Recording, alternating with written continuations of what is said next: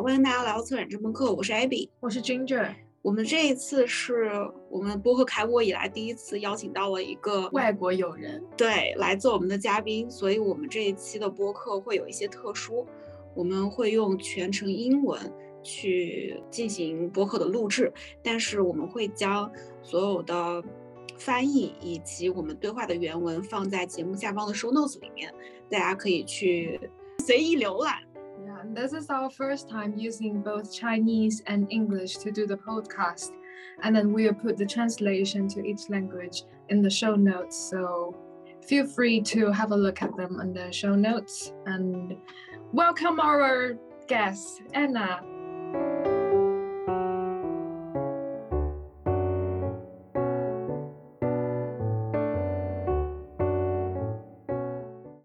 Ana, would you like to introduce yourself? Mm. I'll try the Chinese version as well yeah. because I, I am learning Chinese. So uh, 啊、呃，你好，我是安娜，我是乌克兰人。呃，但是现在我住在伦敦。Um, so basically, I'm Ana. I'm from Ukraine, uh, but I've been living in the UK for about six years now. I'm uh, finishing my studies in uh, politics, and I've been living in Islington for a very long while, which I think is the, the reason why we met today. yeah, was my Chinese. you are so good. Yeah, you don't have the like the like a foreigner accent. Anna is currently running um storyteller, uh, like a blog. Mm-hmm. So would you like to introduce a bit? Yes, yes, yes. So um, the way everything started was actually with an Instagram page, and actually because of a reason that we probably all would dislike, which is the pandemic because uh, when the pandemic started, we couldn't really go anywhere uh, during lockdown. Mm-hmm. The only legitimate reason to go outside would be to go for a walk once a day. Mm-hmm. So, what my flatmates and I, uh, living really close to Angel Station at that point, did was try and find the um, the most remote coffee shops that would still count as Islington to walk to them as far as possible to get a coffee for takeaway and walk back. and it was quite easy at first because you would just Google coffee Islington, that's uh-huh. pretty much it. But then we've been to quite a few of those coffee shops and it kind of got boring. And I was like, okay, so what is the best way to find out about things going on in the area, about things that are places that are interesting to check out? Mm. Of course, Instagram, right? Yeah. Yeah. So I started searching for profiles that would be mm, similar to a neighborhood account mm-hmm. uh, about yeah, about the area. I couldn't find anything too big or active. So some of the bigger accounts were um, were not that popular at the moment. So they were started a while ago, but then they weren't active. Mm. So I was like, what do you do if you can't find something? You you start it. so yeah, uh, I thought about it. I had a bit more time because I was just sitting on my couch and writing essays, and I decided to start an account about the area. But uh, all of the good handles were already taken, so I, I saw a page that was inactive for about five or six years, and I mm-hmm. messaged them, being like, "I really like your page, but I see that you're not using it. How about uh, I, I take it over?" And the owners of the page were really happy about it. Um, like, sure, let's just uh, do that. And um, that's how it all started. Mm-hmm. And so then, you didn't choose the name of Islington. No, I, I wanted no no that, that that's Islington London. That's um, that's my Instagram page. Ah, mm-hmm. uh, so that's how the Instagram page started. Uh-huh. When the Instagram page started, it grew so quickly. Uh-huh. Even though I was quite busy with work and studies, so I didn't do as much in terms of marketing, which I understood opened a niche because of that, there were so many people following it. Even though from my side there wasn't as much effort as I would like uh, would have liked to to make, just because I didn't have the time. Mm-hmm. And I understood that people really care about this. So when uh, the page grew to almost 10,000 followers, and that was all naturally growth, it was local, mm-hmm. uh, the local area, mostly people based in London, at least uh, that's uh, what I see according to the statistics mm-hmm. from, uh, from the page analysis. I understood that, well, there is a big audience. There are people who reach out to me asking, for example, for advice on where to take out someone, uh, someone from their family for their birthday, or mm-hmm. they've just moved back from uh, the US and they started living with their family in Islington, Mm. where should we go? Or where do we walk our dog?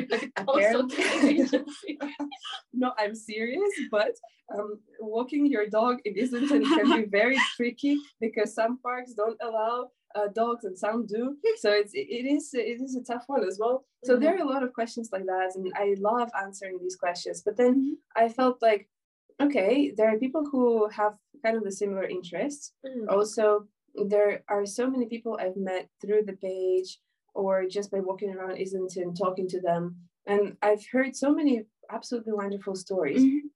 And I just know that not a lot of people know about it. And I just wanted to share. And that was the main reason for starting the page. I Mhm. mean, the, the second page, which is Islington Storyteller. Mhm. I thought about the name for quite a while. And the idea was that I want to tell stories about other people. I don't want to tell my story to Mhm. everyone, right? Because this is all about connecting the community yeah. Yeah. and not just within Islington, but more the wider London community, showing that oh, there's this lovely little place that you can visit and feel like you're uh, you're part of it. Mhm. And um, that was the reason why I started the the blog.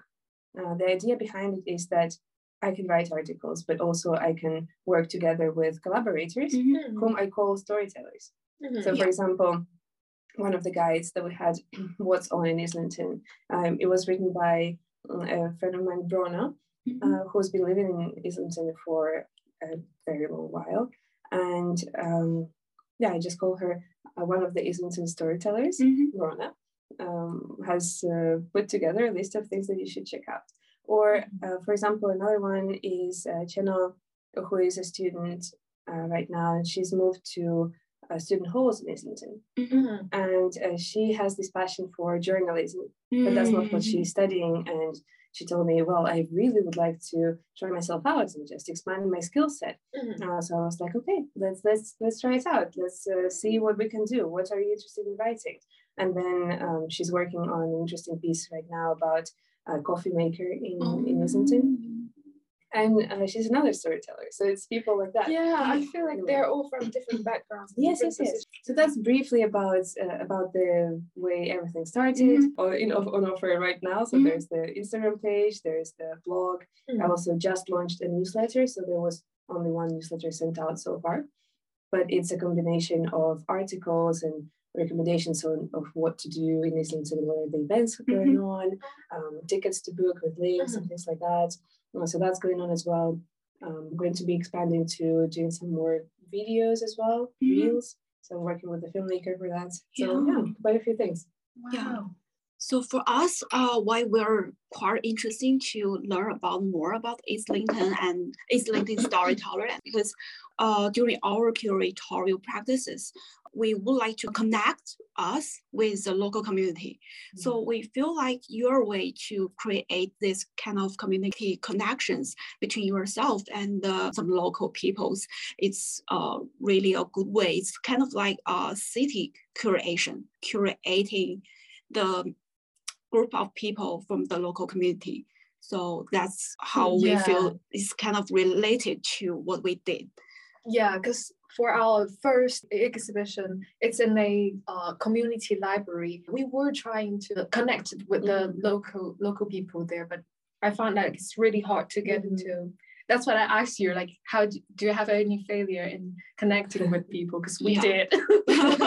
it's like we are an outside outsider, and Mhm. it's really hard to get to connect with people. And what what we are doing in our uh, curatorial practice is to connect like the foreigner like us with Mhm. the local people more. Yeah. Yeah. So doing some cultural exchange between Mm. different group of people, but yeah, we're still trying.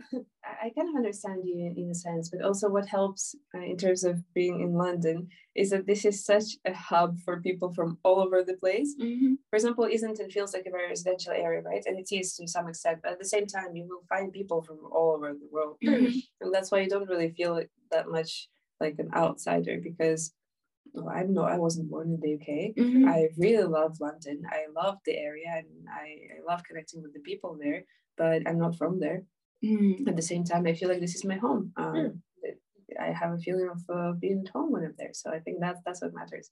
So with time and trial and error help, I think it will all be okay. Do you have the like the strong agreement of Islington identity? I'm proud of I'm I'm living in Islington. I agree with the Islington culture or Mm. 身份认同感。 I don't understand what you mean. Uh-huh. Um, uh, I think I think the Islington identity is something quite fluid in a sense because Mhm. there are so many aspects to Islington. That's why I really really love the area because it's residential and traditional in a sense, but also very vibrant and and youthful in another sense. So I think being a person from Islington or an Islingtonian, Mm. weird word, but uh, we will stick with it.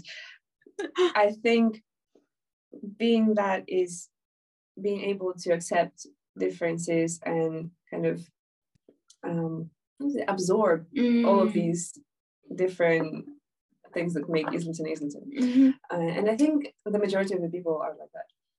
Yeah, for sure. Mm. And it's quite often that when I talk to people in London in general, if someone has lived in Islington at a certain point in their life, Mm. everyone says "Ah, Islington is great. Yeah, you should move to Islington. Yeah. I used to live in Old Street for four Mhm. years. Mhm. Four years. Yeah, Oh wow. yeah. Yeah. And I actually I didn't feel anything. it's great to live in London, like but it's great to live in where I live now. So Mhm. Yeah, so I'm kind of like I'm feeling curious that you Yeah. have the mm. Well, whenever you want to come and experience uh, Islington, um, just let me know. we've just experienced like, Yeah. some part of it Yeah. What did you like about it the most so far? like Islington, Hmm, or at least, yeah, today. especially for this year. Like I come to Angel in the same streets we were walking down really often, like once or twice a week. So it's like quite frequent. Place I went to, and then but I never tried the what never dared to walk into the Italian grocery shops Mm. before, and that one's like really surprised me. Yeah, Everyone's very welcome. Yeah, yeah. thing. yeah, I'm I'm super new to London, and especially for the Islington part because I'm far away. I'm living South London. Mm. I feel like I really like this area, this space. It's because of her. she always like bring me to the Japanese um Katsu? katsu. Yeah. yeah, Oh, kasute. so good. They're, they're Right. shortbreads or what is it? Uh, shortbread cake or how- sponge cake or something yeah, like that yeah, Mm, with strawberries and cream. yeah, It's delicious. yeah. And I saw that it's like uh, on the website, you really com- uh, categorize them into food and events. Right. Mhm. And then uh, so it was food and drink, culture, and living local. Why why do you like choose these three categories? Because I found that it's quite food for you. It's quite important. Yeah. well, yes, I love food. I very much love food. I don't like taking pictures of food as much, but probably that's, that's problematic for someone who is trying to do an Instagram post about things. I like when uh, I I consume things that have quality and that people put effort into. And I think Mhm. that's what you find in the majority of local restaurants in Islington. It's an interesting fact, actually. There are more than 365 restaurants in Islington, so you could technically eat in a different restaurant every day. mhm. Um, I would go broke if I did that, so that's why I don't. Um, but I think the uh, the idea of just um, learning about different cultures, cuisines by trying out different places is Mhm. is really nice. Um, I think this is also something that can bring people together, and that's something that people can relate to. Mhm. So, mm, part of the things that I do for the page in Instagram is reposting pictures of the neighborhood that people have taken and tag me in, so um, so that they would get some sort of exposure. Mhm. And um, more than half of the pictures are food, so I assume that people like food. Yeah. So normally, food and drink is um, a separate category that I would like to highlight. Mhm. And then um, another one is culture because Mhm. I think that's something that is a bit underestimated in Islington. Mhm. Local people know about it, but I think Yeah. it's not something that you will see on Time Out London, for example. Mhm. Yeah. Um, what are the cultural events going on in Islington? So Mhm. normally they would be focused around Soho, um, Yeah. uh, Yeah. what is it, like central areas. Yeah. And actually, in Islington, you have quite a few theatres. You have Sadler's Wells, which Yeah, is um, uh, modern dance uh, theatre. You have uh, Little Angel Theatre, um, what else? Uh, the Screen on the Green, which is an everyman cinema, but uh, they have a lot of, of niche screenings as well. And then you have a lot of galleries, like there is the uh, the Estorick collection in Highbury in Islington, which is absolutely amazing. They have uh, temporary exhibitions of uh, modern Italian artists. So, Mm-hmm. um, and, and not only Italian artists. So now they have this uh, Archipenko uh, exhibition, so who is a, an American Ukrainian uh, artist, Mhm. and um, he's part of the avant-garde movement, and uh, Mhm. somehow they related it to the Italian avant-garde as well. Mhm. And um, there's that going on. People don't really know about it as much unless you live in the area. Um, there's the Victoria Miro Museum as well, um, and smaller things like the Candid Arts Trust. If you don't know of it, just go there at some point. It's uh, an interesting, a very interesting atmosphere. Oh. So it's this kind of like um, community space for young artists, and um, they have a cafe Mhm. upstairs, um, which has great vibes, and also they have another space for uh, short-term exhibitions Mhm. and uh, for live drawing classes. So they have um, draw- live drawing classes quite often, Um, and these things you need to know about them to experience them. So Yeah. Exactly. culture is a second a second part.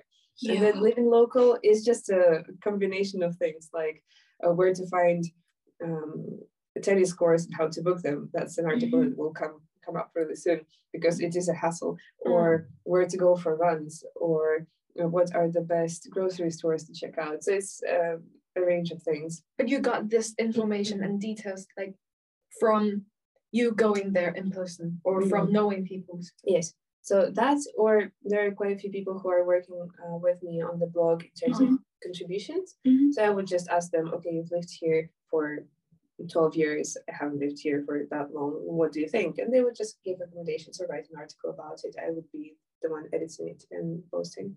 Mm. You know. So where you go to the place they recommend yourself. Um, sometimes yes, sometimes not, because sometimes it's just too many things to check out. And I would definitely want to do that. It's just uh, sometimes it's really not possible physically. um, but I do trust the people that um, I'm uh, doing collaborations with because I've uh, I've met them personally. We've had a great connection, and then uh, I know that uh, having their experience of living in Islington for much longer than I do, I, I trust their tastes. And of course, the, the goal is to know every single place in Islington, but that's not possible. So So where you find that the person you know, like who recommends all these kind of things, their personality or their, I don't know, their um, their taste have strong link to what they recommend. Mm, Like from, uh, let's say if I don't know the person who recommend this place, from what they recommend, I will kind of like know what she's like or what he's what he's oh, like. I get what you mean. Yeah. Ah, interesting. Um, do you mean that whether the places that people like kind of represent their character a bit? yeah Mm. yeah things like that because Mm. uh, i'm asking this it's like uh, if you don't know abby and you you asked me what cafe to go to and i said that my friends abby Ah. recommend this this this Mhm. and you will imagine what's abby like Oh, that I be- see. Mm. That's interesting.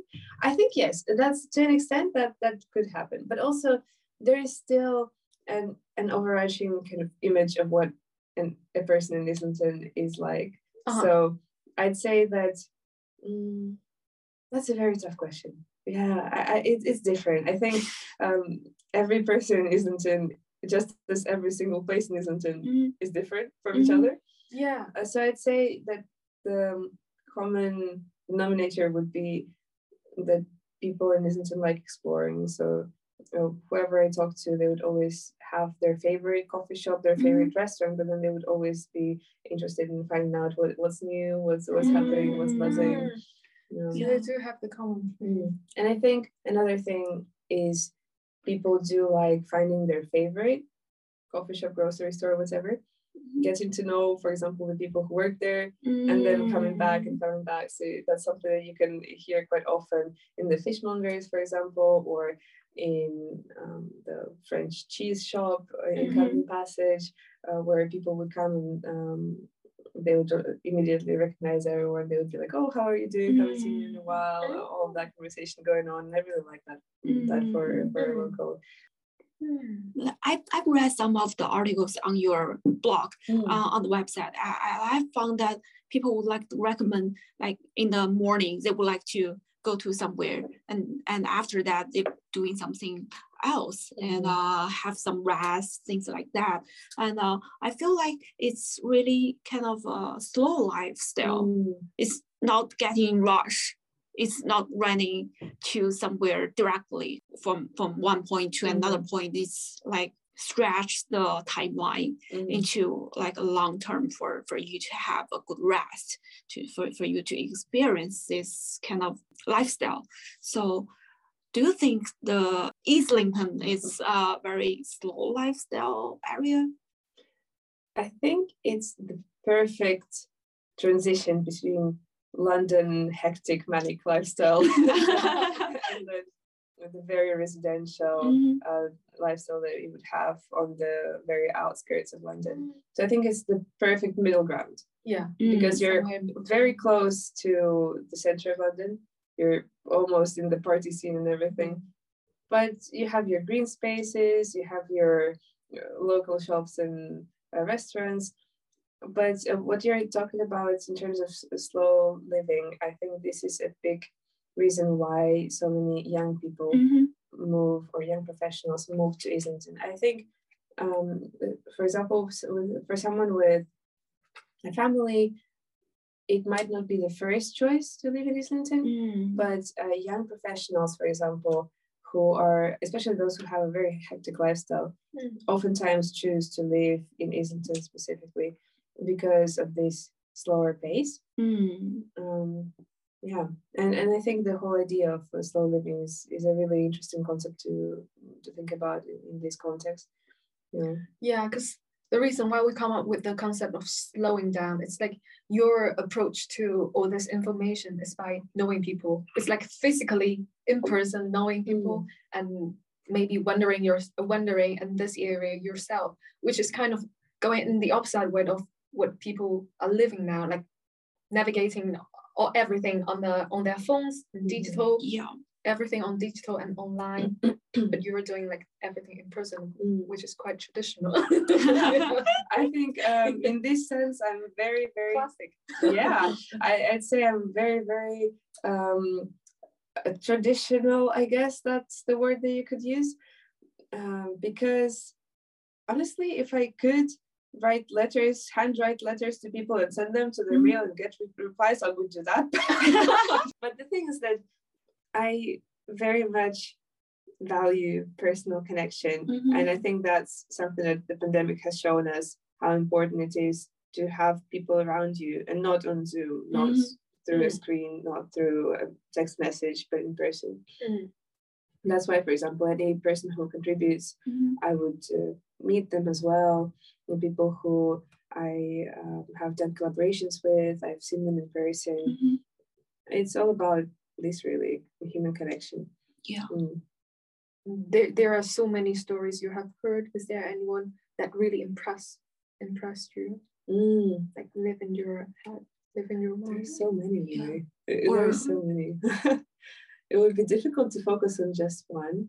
Well, you've met um, Selena and Alex. Um, their, their, their story is quite interesting. Mm. Uh, one other is um, there was a coffee shop uh, not far away from um, from the post office, which is close by uh, Angel Station, the York Pub, and Mhm. uh, Regent's Canals Mhm. that coffee shop was called Miletius.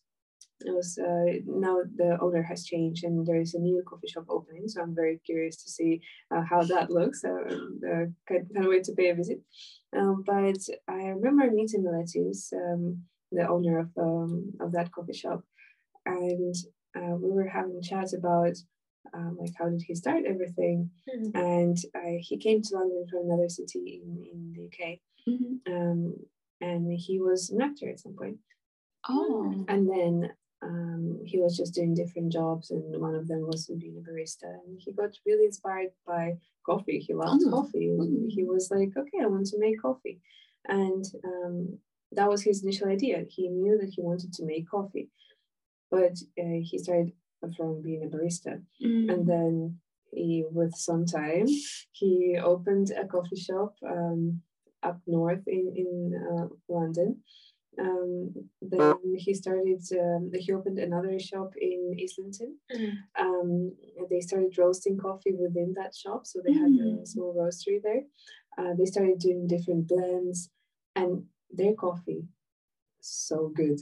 honestly, Oh. I'm the type of person who who knows her coffee. Okay, can, I can probably rate all of the coffee shops in in Islington by the standards of their coffee.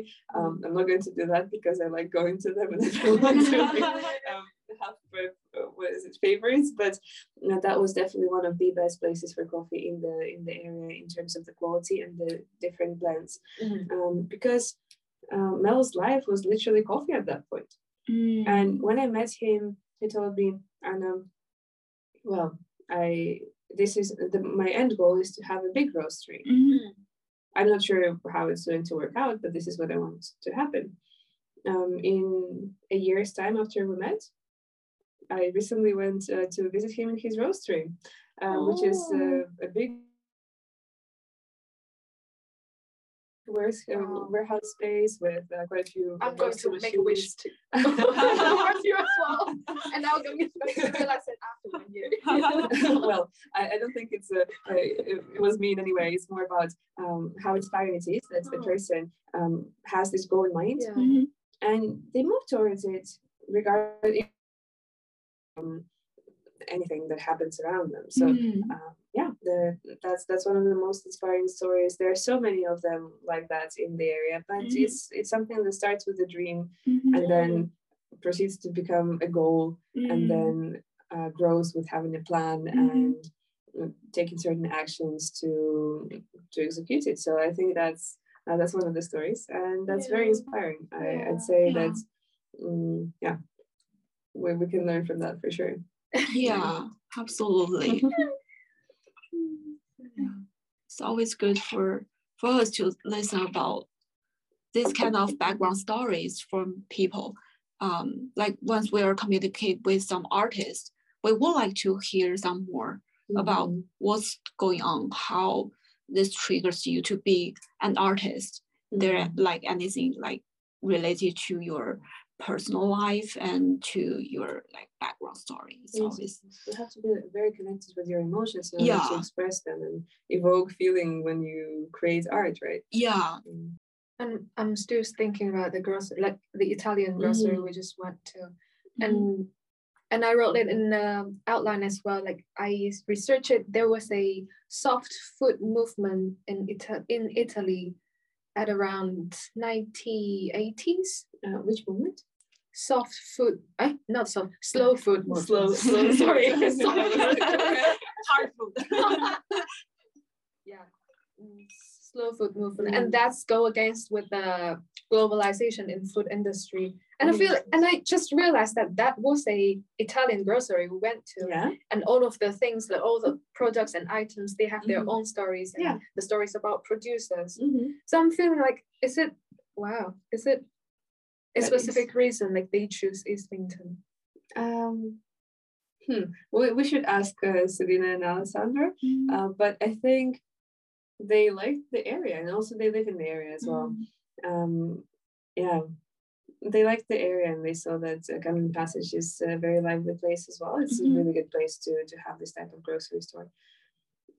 But I I do agree that this uh, place is a, the definition of uh, slow. Uh, Mm. Was it slow, Slow food? food, Slow yeah. food.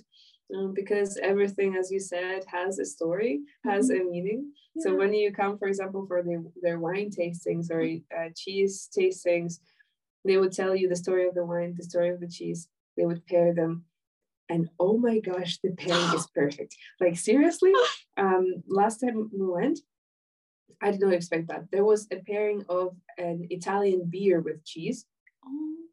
Everything else was wine and cheese, but this Oh. was a beer and cheese. I was quite weirded out by that initially. When I tried it, it was just perfect. So I think whatever they say in terms of, of foods and pairings, I trust them. Um, Yeah.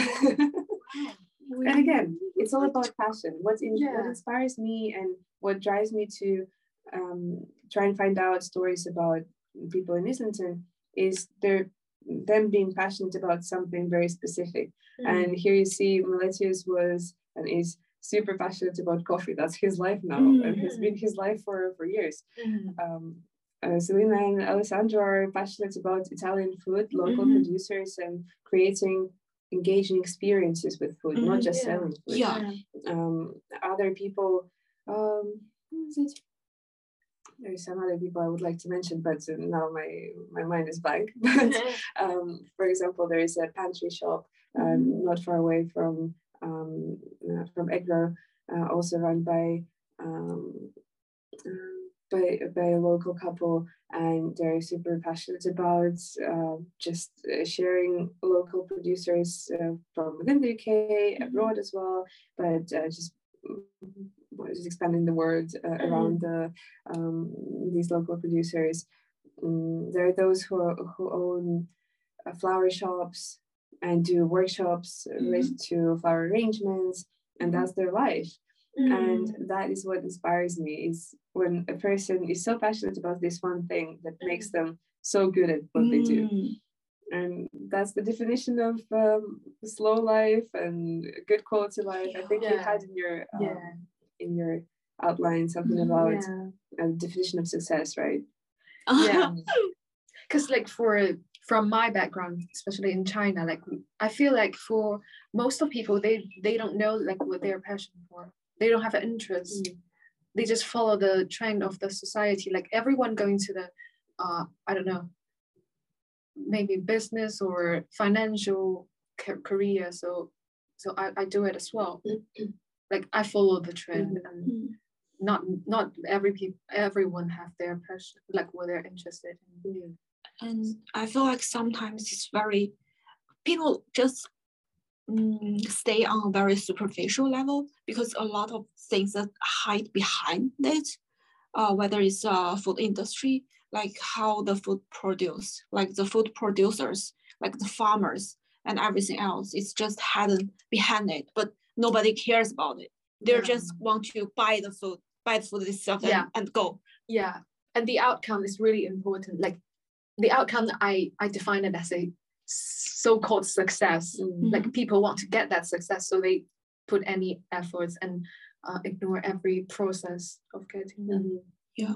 Uh, something that I've been thinking about recently, actually, going through a lot of uh, existential crises recently. I think everyone in their 20s does that. Um, but something that I've been thinking about is the definition of success, right?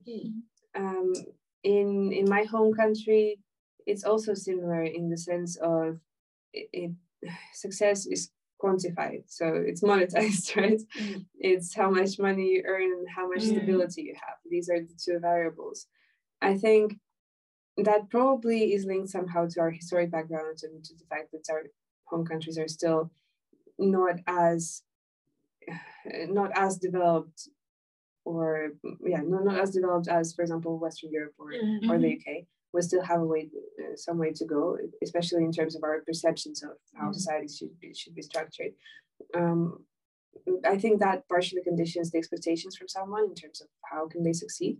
But even in london you have this idea of you have to get into a high paying stable job Yeah. and then you'll be successful but what i think it doesn't matter what you end up doing what matters is that you enjoy the process so i think for me success and i don't think that um, success should be or rather um, happiness should be a function of success Mhm. i think happiness should come from the process of Mhm. reaching whichever goal you set. Mm. because once you reach the, the goal it won't be as interesting anymore and you'll just want to set another goal. So i think you might as well enjoy the process and whatever whatever that means for for every single person.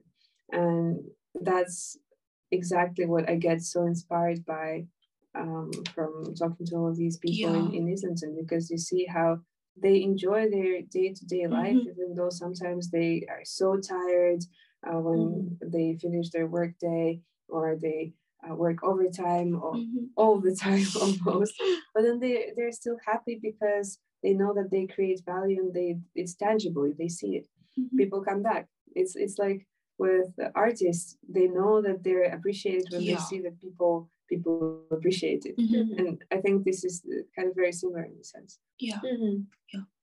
And I feel like from what you t- just mentioned, they have already in, uh, embraced their jobs or, or their or their work into their life. It's part of their life. Mhm. But for most of people, they'll separate their jobs and their lives. They, Yeah. totally different. Yes, yes, yes. Mhm. Mm. It's all about this question of work-life balance, right? Yeah. Yeah. Whether we need, why do we need work-life balance? Because sometimes the job we do is something that drains our life, Mhm. and we feel like we need a break from it. Mm. But if you kind of incorporate the two into and somehow, yeah, uh, somehow do what you like, then probably that wouldn't be too big of a problem. The work-life balance. Mhm. And at the same time, I'm not a guru. I have absolutely no idea. but I really liked how you brought up the question of slow living. It's something that uh, London lacks, I think, a lot um, in, in terms of when I go to Italy. I I just feel you feel the dolce vita in in the ambience, in the air. Or when you go to France, people appreciate their themselves and their free time. Mhm. And here, I've tried to do that. And what I realized is that I have to force myself to do it. Mhm. Once you kind of block out a part of your calendar for this is going to be me time, slow living time, Mhm. you can do it and you actually enjoy it. But if you don't do that, you won't find the time, I think. Yeah, that's what I feel as well. Like I can't, I have to force myself to slow down. And I used to take a lot of nap like every day, but I can't like do it now. Oh, really? No, it's like I'm, I don't know. It's like I have the time. Mhm. I have loads of time, but I just can't do it. Like One thing that I've tried at some point uh, is just taking yourself an an artist date, they call it. but it's Mm-hmm. uh, it, it doesn't have to be artistic and you don't have to be an artist for it it's just a time when you tell yourself that you're going to go on your own. You're not going to um, bring a friend with you. You're not going to talk on, your, on the phone or chat with anyone. Mhm. just take two hours of your day go someplace and uh, kind of follow your feeling. Whatever you feel like doing just do it. So for example you would go to a Mm. coffee shop with a book. Then you sit down you're reading the book and then you hear that someone next to you uh, is talking about something. Then you listen into the conversation then you that conversation for example reminds you of um, a postcard you've seen at some point Mhm. so you walk out and you go to the nearest bookshop to find the postcard. you buy the that. postcard. In the bookshop, you uh, think of, of something else. For example, oh, this book reminds me of how when I when I was a child, I went to the park with my mom. So you would just go to the park. You would listen to the birds. Would follow what the Mm. birds are, uh, where the birds are taking you. Um, then you would uh, stop there. You would, like, for example, sit down um, or lie down in the grass look at the sky. The the, the Mm. clouds remind you of something. You go and, and do something else that uh, Uh-huh. uh, that links to that feeling. yeah. Yeah. And this way, you open yourself up to uh, feeling your feelings and Yeah. not rationalizing everything. Mhm. Because normally, even in London, when we make plans, Mhm. you literally plan everything. Okay, here I go at this time. I go Yeah. this uh, this bar, this Yeah. restaurant, this what whatever, and then I have to to get on with uh, another thing that I'm Mhm. doing. And here it's kind of like a free flowing Yeah. um, space for you to discover yourself. Yeah. That really helped. Yeah. So yeah. So I, I try to do that every week. This once. Oh. For two two hours. every day. Yeah, yeah. To do to yourself like after two hours. Okay, done. kind of. Not really. well, it's not like that, but yes, I kind of have to return to my normal life. So what do you normally think when you're like I, I feel like like you, when you're doing kind of that kind of I'll call it exercise. Definitely. yeah. You you really live in that space and in mm-hmm. that moment Yes. and with yourself. Mhm. So what what kind of things like you're thinking of? Oh, wow. That's So does it does it, every time does it connect to, to what you what your environment be and what the Mm, things that happening? I think so. Also, perhaps to the things that you were a bit worried or uncertain about, but then you kind of block them or forget about them because you're in your normal routine and here you have the time to process that. But sometimes it's just very interesting if you're a curious person. Uh, it's just very interesting to discover things around you, not even Mhm. feel your own feelings, but feel things that you, you see around, Mm, around, yeah. experience things that other people feel. Yeah. because I'm kind of thinking that if I was if if I was you, I'm sitting in a cafe and then doing nothing, I might think that hmm, whether it's a good choice to quit my banking job or not. And I think that for two hours and then Uh, no, well, I guess if, if that's something that you struggle with, for example, you could probably um, have a general idea of what you want to do for those two hours. So you would move around. Or you could, like, for example, you could go for an exhibition on your own and just walk around, think. Um, that's why I went to the photographer's gallery. On they have um, really nice um, social evenings on Mhm. Fridays with music and drinks, and then they have the galleries open. And I just went there on my own just to walk around and think Mm, and meet some people, um, interact, and feel like yeah, there's no specific purpose for you being there. It's Mm. just it's just exploring. So, so this this was recommended to me by a friend, um, and it's yeah, it's really really helpful. Mm. Mm. So do that. Tell me about it next time. Yes. homework. yeah, I will. And I found a very interesting thing because sometimes once I'm working on the road or uh, taking the bus, I need to wear my earphone to listen some some of the meetings all the time. But um, I barely could notice about the noise around me if I'm not wearing the earphone. But Mhm. once I'm uh, wearing about the uh, wearing the earphones, Mhm. I can notice all the environmental noise around me, like what others people's talking on the bus and about the, how the car passed by. is just enlarged with the sound. I have no idea what what's happening. Maybe the maybe it's because the meeting is not interesting enough that you get distracted. So I, I think if you would like to escape a little bit and pay more attention to the surroundings, probably just wear wear an earphone and listen something that you are not interested in. Yeah, I, but I would like listen to the to my surrounding and to the environment That- that's with consciousness. Mm. Mhm. Yeah. I think I think that's something that I try to do as well, uh, and that's uh, related to, to the project that you're uh, kind Yeah. of trying to Mhm. uh, put together, right? About um, sound. Sound, and- yeah. Uh, I think we don't notice all this white noise around us because we're Mm-hmm. so used to it. So, for example, uh, a friend of mine recently moved to London Mm-hmm. from from Ukraine, and she lived in in the suburbs. And she called me up once, and she was like, "Ana, it's so loud in London. I can't really sleep. I, I don't really like this ambience of you can feel the the rush of of the city in the air." Mhm.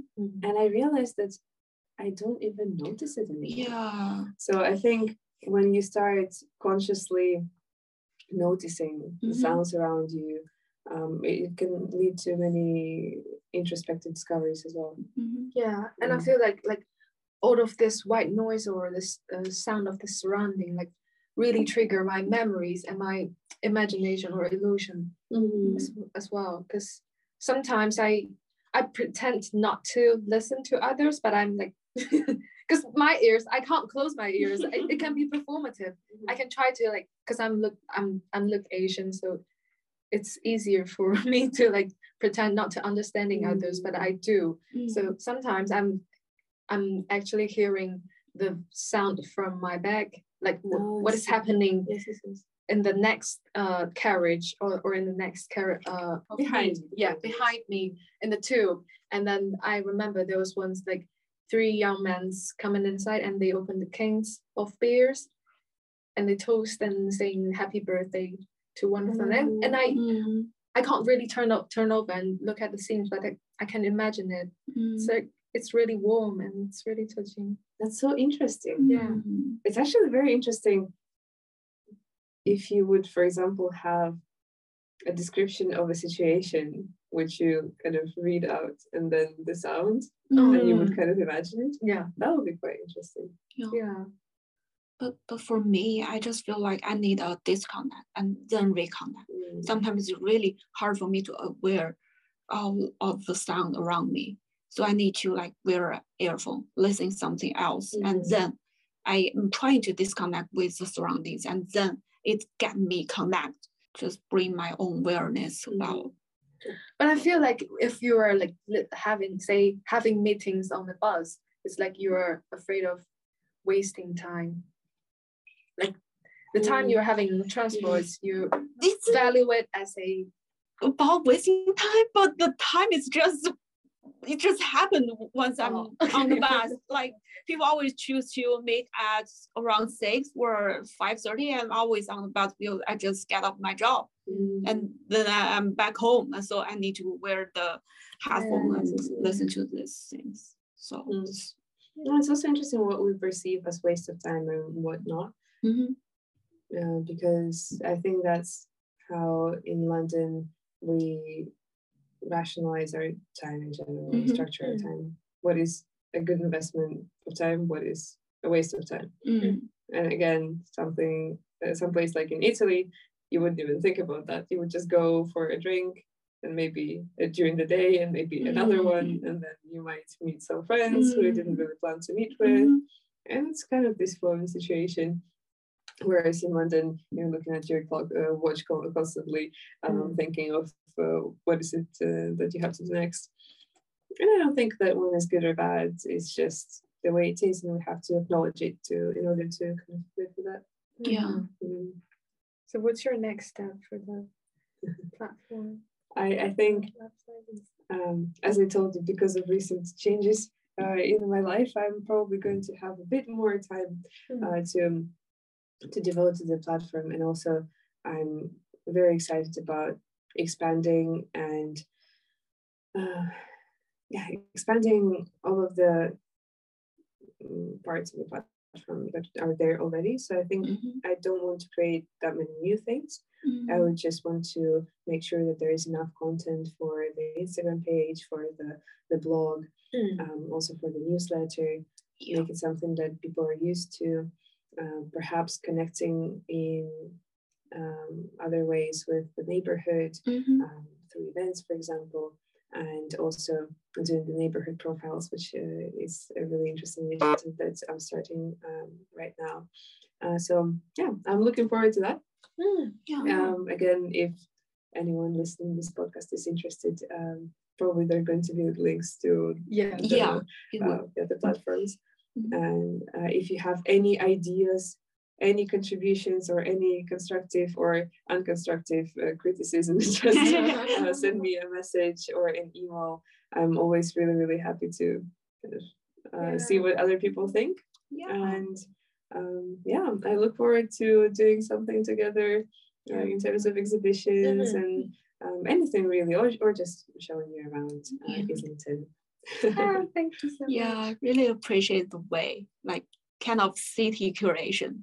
Yeah. Mm. Another. Love the City word curation. curation. I've never thought about it this way, but um, yeah, it's it's a great way. No, I've never just put it into words this way. Ah. Mm, I think this is very insightful for me, guys.